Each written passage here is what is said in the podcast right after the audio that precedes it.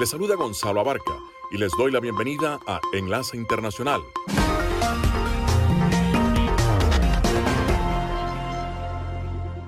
En esta franja nocturna estamos hablando de noticias internacionales, algunas entrevistas y un poco de música.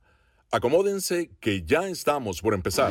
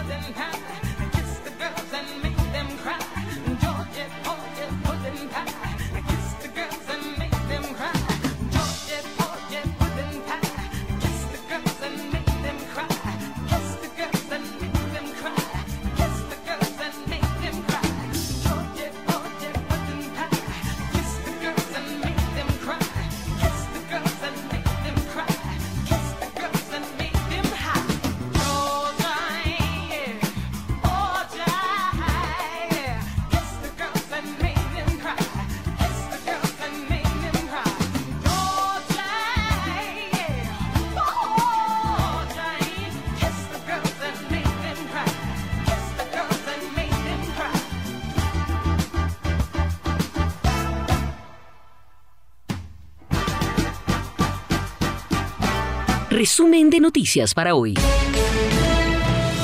Este es un avance informativo de La Voz de América. Desde Washington les informa Henry Llanos.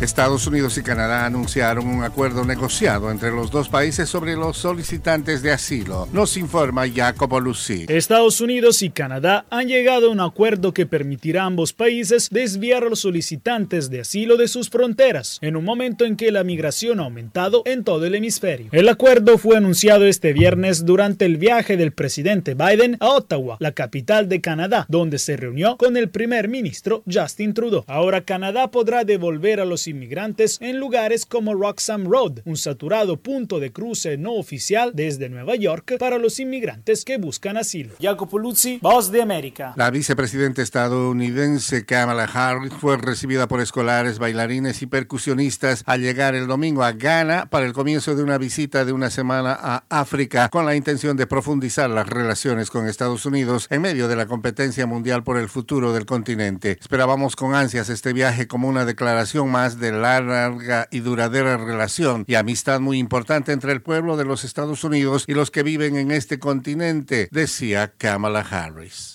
Estas son las noticias. No coincide con la medida unilateral implementada. Ya por precaución han recomendado no viajar a la zona. Estos son los corresponsales de La Voz de América. Giselle Jacome, Quito, Ecuador. Juan Ignacio González Prieto, Buenos Aires, Argentina. Álvaro Algarra, Caracas. Llevando siempre la información desde el lugar de los hechos. El Ministerio Público de Venezuela ofreció detalles oficiales sobre la trama de corrupción en la industria petrolera del país. Desde Caracas nos informa Carolina Alcalde. El fiscal general de Venezuela, Tarek William Saab, confirmó que la trama de corrupción en petróleos de Venezuela involucró a la Superintendencia Nacional de Criptoactivos. Confirmó la detención de 10 funcionarios públicos y 11 empresarios. Que una vez comercializado el crudo asignado legalmente, se incumplió con los pagos correspondientes a petróleo de Venezuela. Ahí es entonces donde está el daño patrimonial. Si la parte que hace una negociación al margen de la ley incumples con los pagos, ahí estamos viendo entonces ya de forma clara la modalidad delictiva que utilizaron. Carolina, alcalde Voz de América, Caracas. Trenes, aviones y redes de transporte público se quedaron parados este lunes en buena parte de Alemania en una jornada de huelga por salarios, un esfuerzo de los sindicatos de conseguir aumentos para sus miembros que compensaran la inflación. El paro de 24 horas, uno de los más grandes en décadas, también afectó al transporte de mercancías en trenes y barcos, mientras que trabajadores de puertos y rutas navegables se sumaron a la huelga. Muchos trabajadores que suelen emplear el transporte público optaron por desplazarse en auto, lo que causó atascos en carreteras, mientras los que podían hacerlo trabajaban desde su casa. Este fue un avance informativo de La Voz de América. Señal satélite. Desde Washington, enlace internacional de La Voz de América por Melodía Estéreo y melodíaestéreo.com.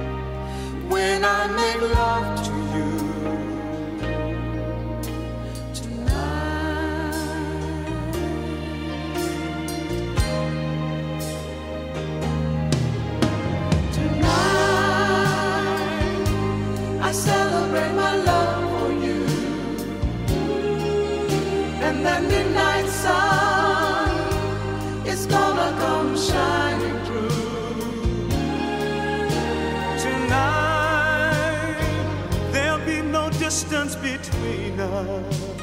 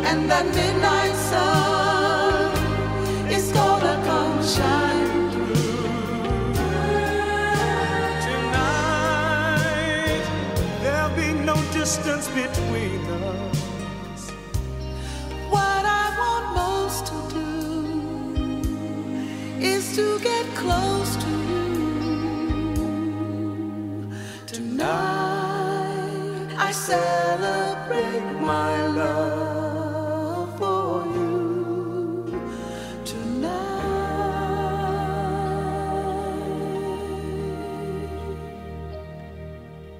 Enlace Internacional con Estados Unidos. El abrupto retiro de tropas estadounidenses de Afganistán en agosto del 2021 y las dramáticas escenas de afganos intentando escapar de su país en el aeropuerto de Kabul vuelven a tomar actualidad. En un Congreso con mayoría republicana, el presidente del Comité de Asuntos Exteriores de la Cámara de Representantes, Michael McCall, está investigando lo que él denomina el debacle de la retirada de Estados Unidos y asegura que la administración del presidente Biden refleja debilidad y empodera a líderes y adversarios de Estados Unidos como China y Rusia. Poco después de la caída de Afganistán, observamos por imágenes satelitales el movimiento de la Federación Rusa hacia Ucrania. No era una cuestión de si iba a suceder, sino cuándo tomaría la decisión el señor Putin, y creo que por lo que vio, decidió que era el momento. Vimos la presencia de tropas y la invasión, y luego al presidente Xi, que mientras estamos hablando, amenaza a Taiwán. Por otra parte, muchos demócratas señalan que el gobierno del expresidente Trump ya había pautado el día en que las fuerzas militares estadounidenses se retiraran de Afganistán y así poner fin a la guerra más larga de los Estados Unidos. Todo esto antes que el presidente Biden llegase a la Casa Blanca. Muchos legisladores observaron el atentado suicida que mató a 13 miembros del servicio de Estados Unidos en el aeropuerto de Kabul mientras se realizaba la evacuación en una muestra de falta de seguridad. McCall ha pedido a Blinken documentación, incluido el cable de disidencia enviado en julio del 2021 por diplomáticos de la Embajada de Kabul, alertando que el gobierno afgano estaba en riesgo de colapsar debido al rápido avance de los talibanes. Blinken aseguró que el Departamento de Estado está trabajando con el comité y dijo que se acaban de descartar miles de páginas en el plan de evacuar la Embajada de Estados Unidos en Kabul, aunque aseguró que no entregará ese cable. Es vital para mí que preservemos la integridad de ese proceso y de ese canal y que no tomemos ninguna medida que pueda tener un efecto paralizador en la voluntad de que otros se presenten en el futuro para expresar puntos de vista discrepantes sobre las políticas que están siendo perseguidas. McCall dijo que le daría a Blinken hasta el lunes para entregar el cable de disidencia o de lo contrario emitiría una citación porque los estadounidenses merecen respuestas sobre la caída del gobierno de Afganistán, la salida de Estados Unidos y la toma del país por parte de los talibanes. Gustavo Cherkis, Voz de América, Washington, D.C. Desde los estudios de la Voz de América en Washington, les saluda Tony Cano enlace internacional de la voz de América, conectando a Washington con Colombia, Venezuela y el mundo, señal satélite.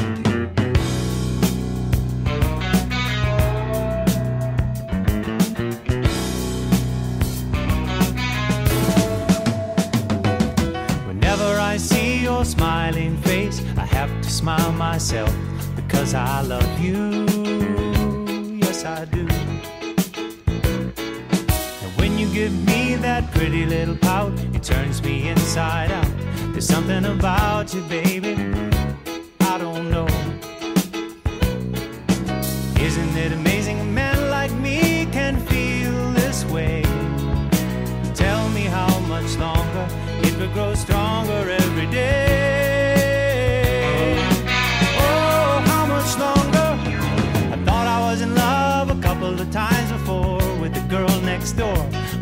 Was long before I met you. Now I'm sure that I won't forget you. And I thank my lucky stars that you are who you are. And not just another lovely lady sent down to break my heart. Isn't it amazing a man like me can feel this way? Tell me how much longer it can grow stronger every day.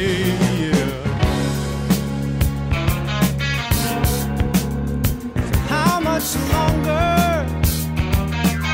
No one can tell me that I'm doing wrong today. Whenever I see you smile at me, no one can tell me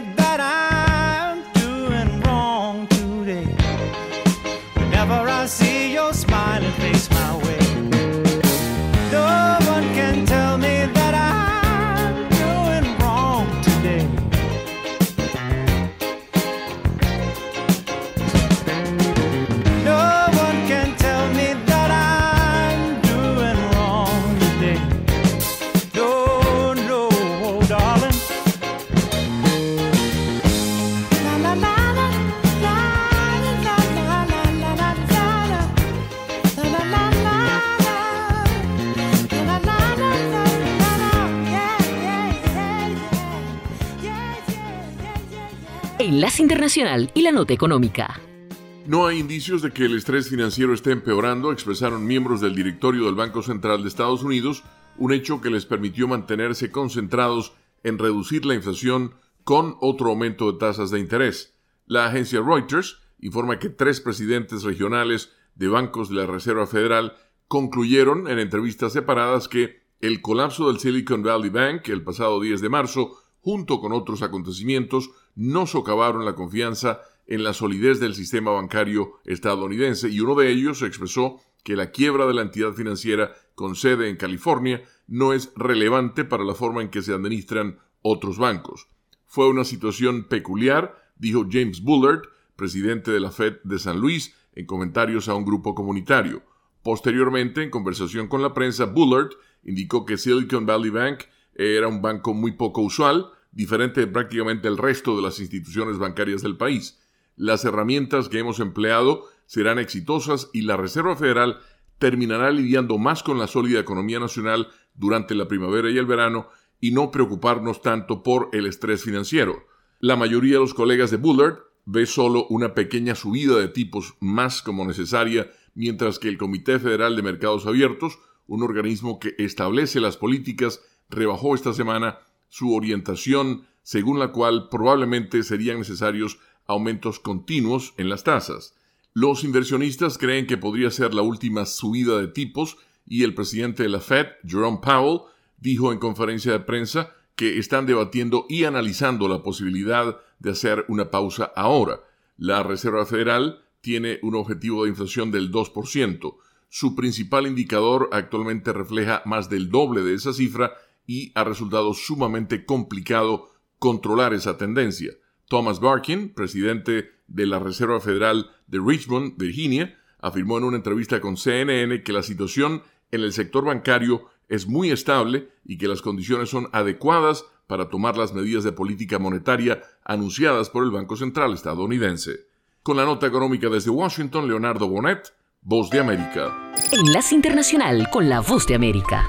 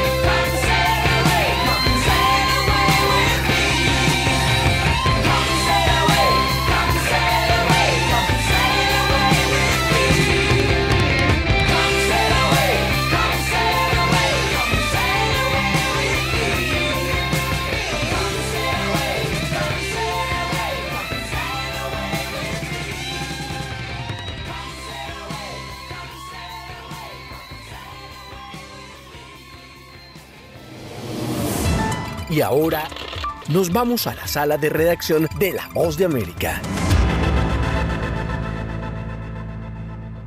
Dos jornadas maratónicas de reuniones plenarias, bilaterales, oficiales y entre pasillos culminaron en Santo Domingo, la capital de República Dominicana, sede de la cumbre iberoamericana que se celebró el fin de semana. El encuentro de 22 naciones, tres europeas y 19 latinoamericanas, cerró con acuerdos alrededor de la lucha contra el cambio climático y la inseguridad alimentaria, pero sin una declaración conjunta sobre la guerra en Ucrania. El presidente anfitrión Luis Abinader destacó los resultados de esta reunión. Los mismos están orientados a la superación de la pobreza, garantizando la seguridad alimentaria, en el mismo orden otra propuesta para afrontar los desafíos globales del cambio climático. Según datos presentados en el evento por la Comisión Económica para América Latina y el Caribe, la CEPAL, la región iberoamericana ocupa el 15,3% de la superficie y posee el 8,7% de la población mundial. Para el 2023 se proyecta que los países de Iberoamérica, a excepción de Paraguay, tendrán un crecimiento económico menor al registrado en 2022. El presidente de Ecuador, Guillermo Lazo, quien asumió la presidencia pro tempore de la cumbre, destacó. En el caso de nuestra presidencia,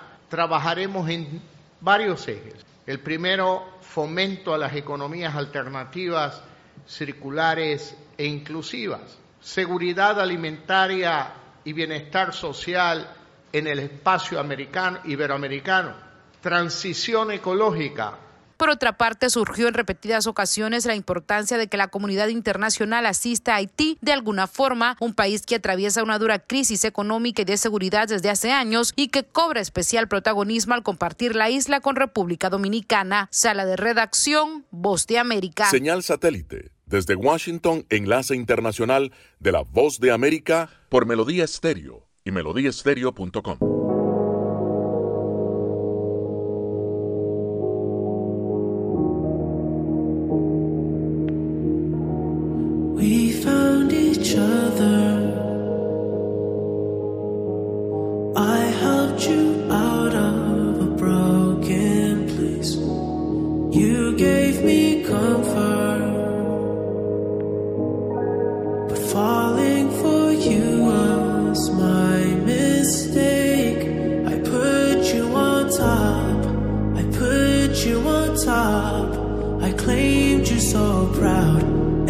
openly.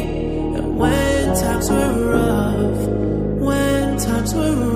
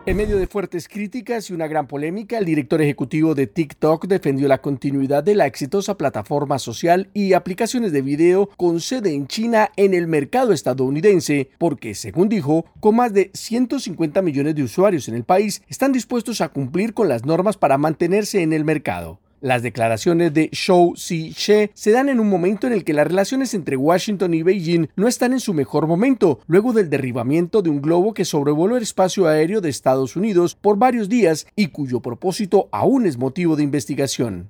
La inusual comparecencia del principal ejecutivo de TikTok y su empresa matriz ByteDance frente al Comité de Energía y Comercio de la Cámara de Representantes sirvió para que la presidenta del comité, Kathy McMorris Rogers, argumentara la preocupación que existe en el gobierno estadounidense por lo que considera un camino lleno de más control, vigilancia y manipulación de la empresa de origen chino. Señor, Xu está aquí porque el pueblo estadounidense necesita la verdad sobre la amenaza que TikTok representa para nuestra seguridad nacional y personal. Por su parte, Shou Si-she, de 40 años de edad, aseguró que la prioridad de TikTok es la seguridad de sus usuarios y negó las acusaciones de que la aplicación signifique un riesgo para la seguridad nacional de Estados Unidos. Además, reiteró el llamado Proyecto Texas, que enruta todos los datos de usuarios de Estados Unidos a servidores domésticos que son propiedad y mantenidos por el gigante del software norteamericano Oracle y al mismo tiempo negó que los datos de los usuarios pudieran terminar en manos del gobierno chino o que pudieran usarse para promover narrativas favorables a los líderes comunistas del gigante asiático. Permítame decir esto inequívocamente. ByteDance no es ningún agente de China ni de ningún otro país. A pesar de que aún no se sabe si se restringirá el uso de la aplicación en Estados Unidos, previamente el gobierno del presidente Biden emitió un instructivo para que TikTok desapareciera de los computadores y dispositivos oficiales. La prohibición de una aplicación en Estados Unidos no tendría precedentes y no está claro la forma en la que el gobierno haría cumplir la norma. Héctor Contreras, Voz de América, Washington. Melodía Estéreo, emisora afiliada al sistema de noticias de la Voz de América.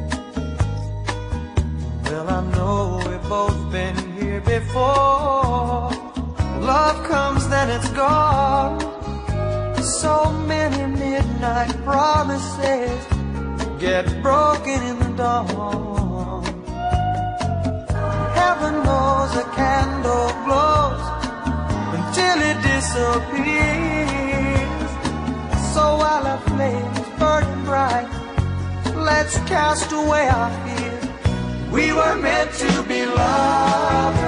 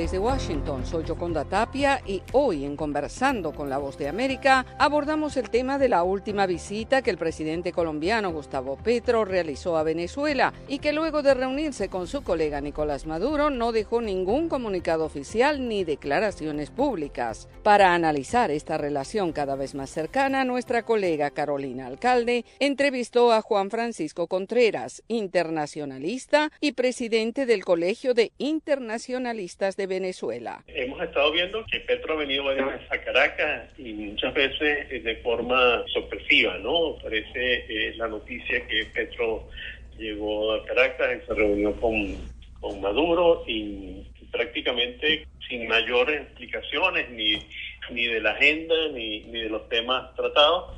Eso la verdad genera mucha especulación ¿no? sobre las cosas que se están tratando, que, bueno, evidentemente que le interesan a Colombia, pero también a Venezuela, ¿no? Y uno de los temas es el tema esta de las negociaciones de paz que se empezaron, comenzaron realizando aquí en Venezuela y luego se trasladaron a México. Entendemos que parte de lo que se estaba buscando es eh, generar mm, acuerdos para eh, el manejo de esta de este proceso de negociación. ¿Cómo evalúa hasta el momento los avances de la política de paz total que busca implementar el presidente colombiano y el impacto en Venezuela? Bueno, yo creo que eh, tanto a Venezuela como a Colombia le interesa que, que se produzca una desmovilización de todos estos grupos eh, que se encuentran al margen de la ley a ambos lados de la, de la frontera. ¿no?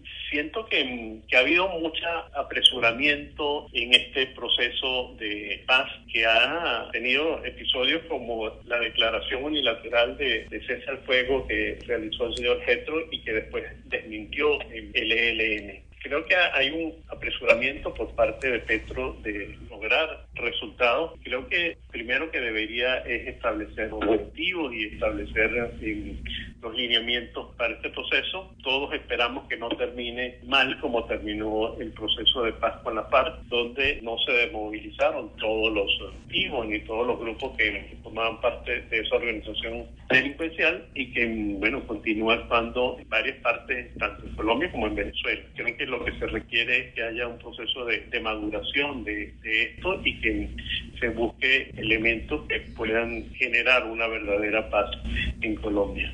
Ahora, Juan Francisco, otro punto importante es el papel que pudiera estar jugando Petro en la política venezolana, en medio también del proceso de negociación de México que actualmente se encuentra suspendido. ¿Cómo ves ese aspecto? Bueno, creo que Petro y Colombia tienen que estar muy interesados en que se produzca una salida democrática en, en Venezuela que pueda permitir que, que, haya un cambio en, en la situación política venezolana y, y, que muchos de los venezolanos que se encuentren en Colombia puedan regresar a Venezuela. Evidentemente que la cantidad de venezolanos que están viviendo en Colombia significa un elemento eh, que complica la gestión del gobierno de, del señor Petro, porque esos venezolanos que están allá necesitan trabajo, necesitan salud, necesitan educación y creo que eh, a pesar de tener ayudas internacionales no es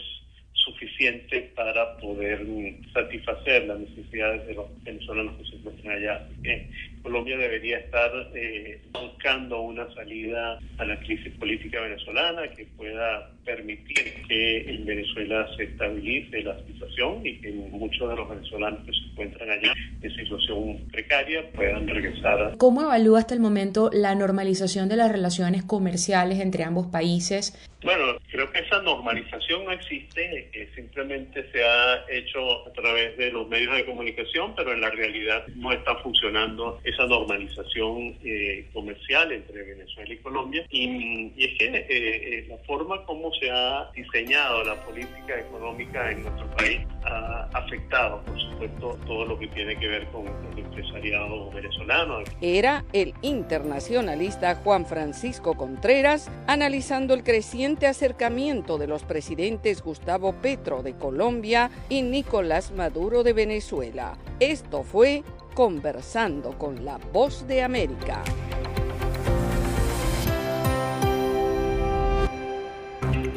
Estas son las noticias a tempranas horas de la mañana acompañado por sus aliados políticos, el presidente... No coincide con la medida unilateral implementada por el gobierno de Estados Unidos. Que ya por precaución han recomendado no viajar a la zona estos son los corresponsales de la Voz de América.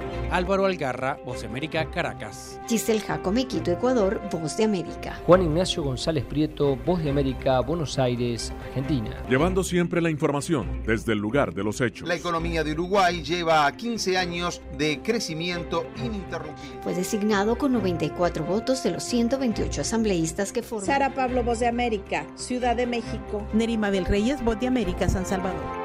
Enlace con la voz de América.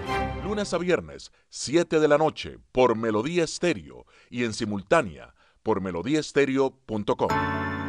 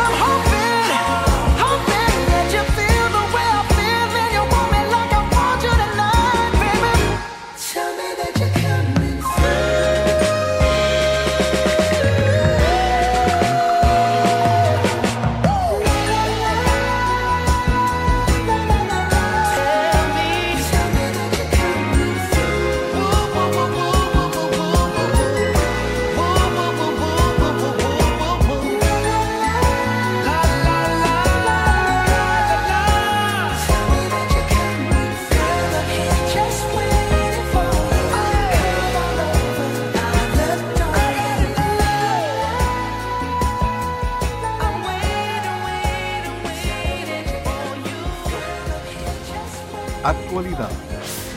Otra, cepa nueva y otra cepa nueva. Análisis. En realidad, mucha de esta gente va a quedar parada de nuevo y va a ser una tragedia humana. Debate. Dejen la obsesión. La obsesión la tienen ustedes. Con la información más allá de los titulares. El tema energético es algo que se está analizando. La inflación es un problema global. 30 y 50 metros están ya las tropas. Su respuesta, doctor. Todas las semanas por La Voz de América. Y para cerrar este bloque de informaciones, nos vamos hacia Nicaragua ya que por primera vez desde su condena por traición a la patria el 10 de febrero se tuvieron noticias de Monseñor Rolando Álvarez, obispo de la diócesis de Matagalpa, encarcelado desde hace 45 días. El periódico oficial 19 Digital publicó fotografías y video de la reunión de el prelado de 56 años de edad junto a sus familiares. En las imágenes se le observa más delgado y vistiendo el traje azul de los reclusos, mientras comía junto a dos de sus hermanos. En declaraciones ofrecidas a los medios oficiales nicaragüenses, Monseñor Álvarez manifestó. Gracias a Dios, bien, con mucha fuerza interior, con mucha paz en el Señor y la Virgen Santísima. Agradezco a las autoridades competentes y a las del sistema penitenciario las fotografías y el video fueron acompañadas de un texto breve que explica que las imágenes corresponden a la visita y reunión familiar que sostuvo Monseñor Rolando Álvarez con sus hermanos Vilma y Manuel Antonio Álvarez Lagos en el sistema penitenciario nacional Jorge Navarro de Tipitapa, conocido como cárcel modelo.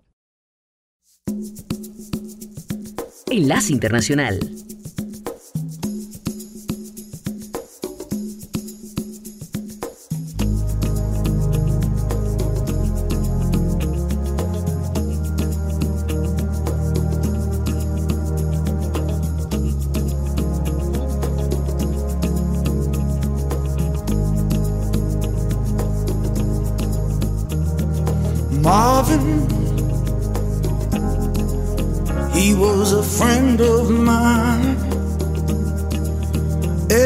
Sing his song,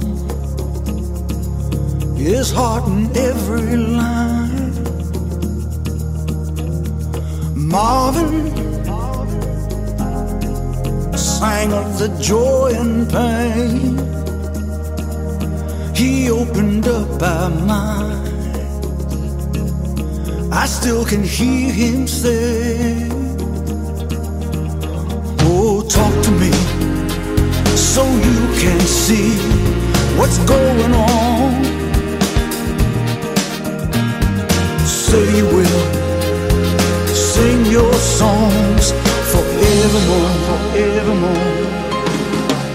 Gonna be some sweet songs coming down on the night shift. I bet you're singing proud. You'll pull a crowd. Gonna be a long night. It's gonna be alright on the night shift. On the night shift. You found another home. I know you're not alone on the night shift.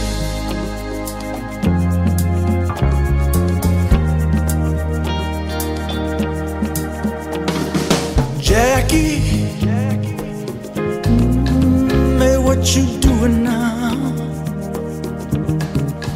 It seems like yesterday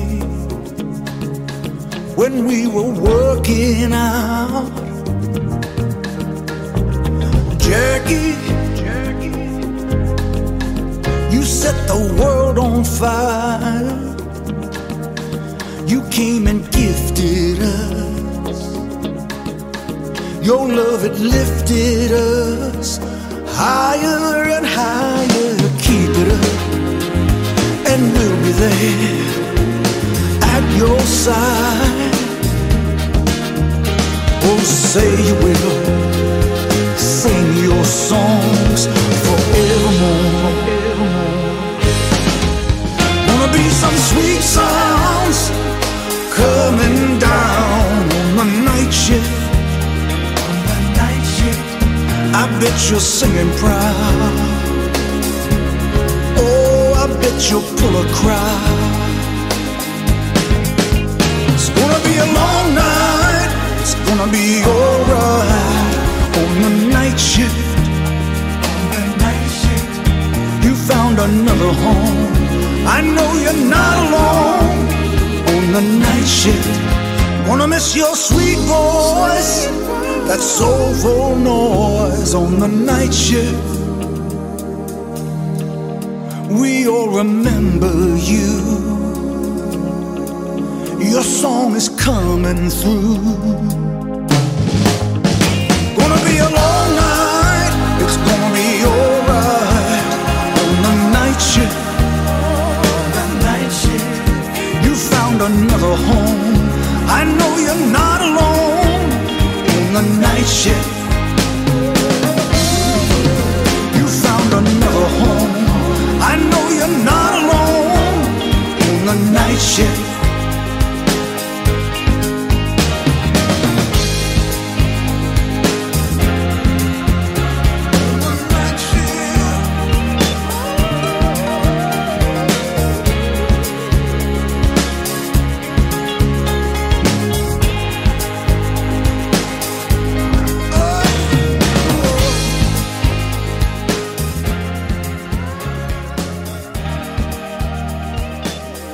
Mientras los cuerpos de rescate siguen trabajando a toda marcha a fin de ayudar a los miles de damnificados que dejó el paso de un poderoso tornado por varios condados en Mississippi, el presidente Joe Biden emitió una declaración de desastre para los condados de Carroll, Humphreys, Monroe y Sharkey, además de los pueblos Rolling Fork y Silver City, que fueron los más afectados por esta catástrofe natural que hasta el momento ha dejado más de una veintena de muertos y cientos de heridos. La declaración libera dinero para ayudar a las personas en el proceso de recuperación e incluye tanto subvenciones como préstamos, como resaltó el secretario de Seguridad Nacional Alejandro Mayorkas, quien viajó hasta la zona del desastre.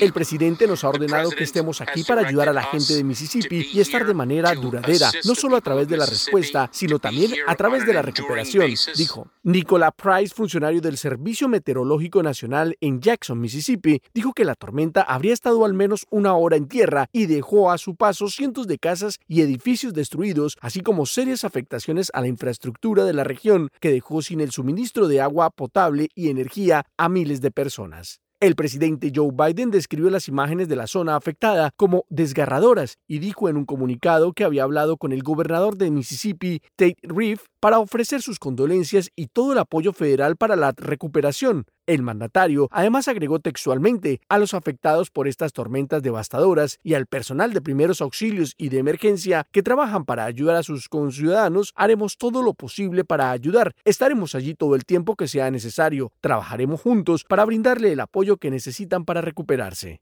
Más de dos docenas de informes de tornados han sido registrados en el oeste de Mississippi y algunos territorios de Alabama por cazadores de tormentas y según el Servicio Meteorológico Nacional, los habitantes de esta región deben mantenerse alerta ante la posibilidad de nuevos eventos. Héctor Contreras, Voz de América, Washington. Desde la Voz de América en Washington les saluda Sofía Pisani, invitándolos a escuchar las noticias internacionales el enlace internacional de la Voz de América desde las 7 de la noche, hora de Colombia, 8 de la noche, hora de Venezuela. La película John Wick capítulo 4 superó los 30 millones de dólares en taquilla durante el fin de semana. El filme, estrenado el viernes, es la cuarta entrega de la franquicia protagonizada por Keanu Reeves. Otras películas actualmente en cartelera aquí en Estados Unidos son la nueva de Shazam que se llama Fury of the Gods, Scream parte 6, también Creed parte 3, Ant-Man and the Wasp 65 Million Years Ago. Falleció Javier López, también conocido como Chabelo, quien pasó décadas en las pantallas de televisión. El legendario cómico y actor, famoso por vestirse de niño pequeño y protagonizar una serie de sketches y programas de comedia, murió el sábado.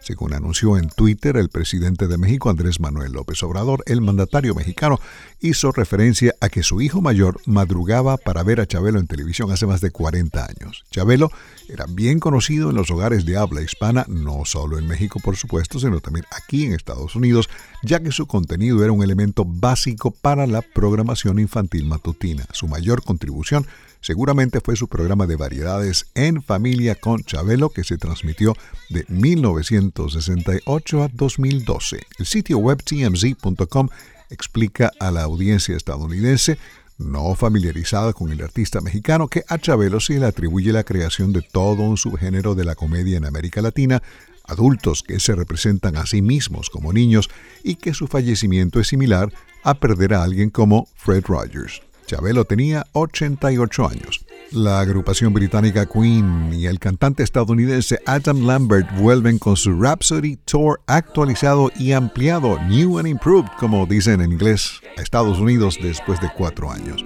El guitarrista Brian May, el baterista Roger Taylor y Adam Lambert anunciaron que regresarán a la región donde iniciaron la gira en 2019. El tour comienza el 4 de octubre en la ciudad de Baltimore, Maryland y concluye en Los Ángeles, California, el 11 de noviembre. Taylor y Lambert dieron a conocer que la gira incluye diferentes canciones y producción. Las nuevas presentaciones tendrán lugar después de la gira que el grupo realizó por el Reino Unido y Europa el año pasado con una lista de temas que incluye clásicos de Queen como We Will Rock You, Don't Stop Me Now y Somebody to Love. En octubre, Queen estrenó la canción Face It Alone con Freddie Mercury, que fue grabada a fines de la década de 1980 durante las sesiones del álbum The Miracle, pero que no había sido incluida en ninguno de sus discos. Brian May, de 75 años, estuvo recientemente en el Palacio de Buckingham para recibir de su contemporáneo, el rey Carlos III, el título de caballero por sus servicios a la música y obras caritativas. Desde los estudios de La Voz de América en Washington se despide Alejandro Escalona. Será hasta mañana.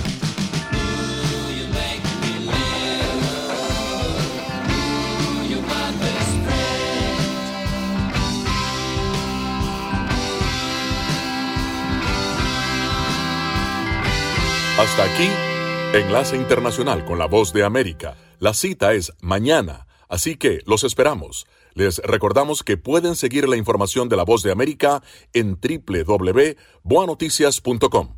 Hasta la próxima. Enlace Internacional es una producción de cadena de noticias. Editores Jorge Pérez Castro y Gabriel Villarreal Ángel.